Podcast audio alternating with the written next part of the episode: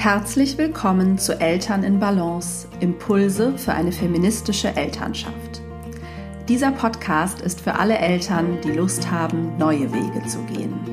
Eltern, die ihre Elternschaft gleichberechtigt und feministisch leben wollen.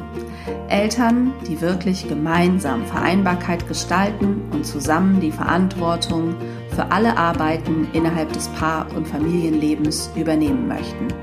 Für all diese Eltern gibt es hier regelmäßig Gedanken und Gesprächsanstöße für eine Elternschaft in Balance. Hallo und herzlich willkommen zur neuen Podcast-Folge in dieser besonderen Themenwoche zum Start des Eltern als Team Online-Kurses. Heute teile ich mit dir den dritten Fehler einer vermeintlich fairen Aufgabenteilung. Und ja, freue mich, dass du dabei bist und wenn du die anderen Punkte noch nicht gehört hast, ähm, hör sie dir sehr gerne noch an. Morgen und übermorgen erscheint dann noch Fehler 4 und 5 und wie gesagt, teile das auch sehr gerne mit anderen Eltern, die es betreffen könnte und ähm, schau dir unbedingt ähm, den Eltern als Team Online-Kurs an. Ich werde ihn in diesem Jahr nur einmal begleitet anbieten. Ja, und Fehler Nummer drei ist, die Angst vor Mehrarbeit und damit die Abwehr von Care-Arbeit anstatt gegenseitige Unterstützung. Hm, das passiert oft durch hohe Belastung, weil im Grunde beide Elternteile natürlich wahnsinnig viel arbeiten, egal ob Erwerbshaus- oder Care-Arbeit.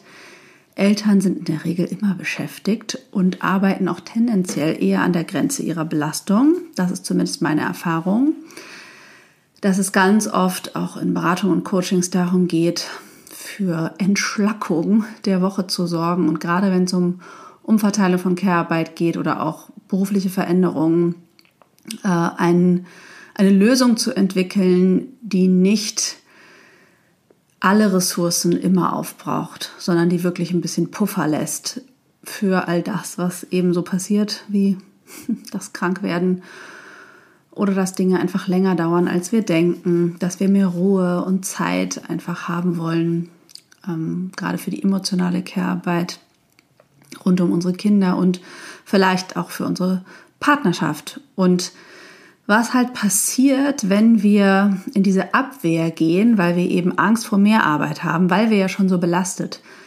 sind, dann geraten wir in eine Konkurrenz um Care-Arbeit und arbeiten im Grunde aneinander vorbei oder sogar gegeneinander, statt wirklich wertzuschätzen, was jeder und jede einbringt und zu sehen, was alle leisten. Äh, entsteht dann so ein Gefühl von, wenn ich jetzt dir zugestehe, dass du ganz viel hier tust, dann komme ich irgendwie schlecht dabei weg und dann muss ich das wieder kompensieren durch noch mehr Arbeit. Aber ich kann ja gar nicht mehr, ich bin ja schon so erschöpft. Und das ist schade, weil wir uns dann so viel äh, Möglichkeit für Wertschätzung und auch dieses Teamgefühl nehmen, anstatt zu sehen, was das Team wirklich zusammen leistet und uns darüber zu freuen, ähm, wenn einer irgendwas gemacht hat, dass die Krümel nicht mehr da sind, die Wäsche aufgehängt ist oder abgehängt oder eben auch nicht, auch anzuerkennen, okay, du bist erschöpft, es ist völlig okay, komm, setz dich doch mal hin so ungefähr. Lass uns doch erstmal einen Kaffee trinken, so ungefähr. Oder lass uns das Chaos in der Küche Chaos sein lassen und uns darüber unterhalten, wie unser Tag war oder was uns bei der Erwerbsarbeit belastet oder gefreut hat. Ja, das würde das Team tun und das würde auch vertrauen, dass die Arbeit geschafft wird und dass es ähm, nur weil ich äh, meinen Partner, meine Partnerin unterstütze, ähm, keine, was ich keine Angst haben muss, dass ich deswegen dauerhaft mehr tun muss, weil ich dann vertrauen kann, hm, dass derjenige, diejenige, die ich eben unterstütze, das Gleiche für mich tut. Ja, das ist Fehler Nummer drei.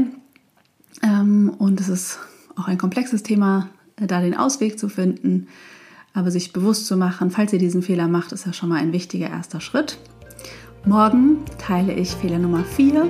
Ich wünsche dir einen wunderbaren Tag. Ich freue mich, wenn du diesen Podcast bewertest, äh, besonders wenn du ihn bei iTunes bewertest. Das ist für PodcasterInnen immer sehr wichtig. Und ich sende dir viele liebe Grüße.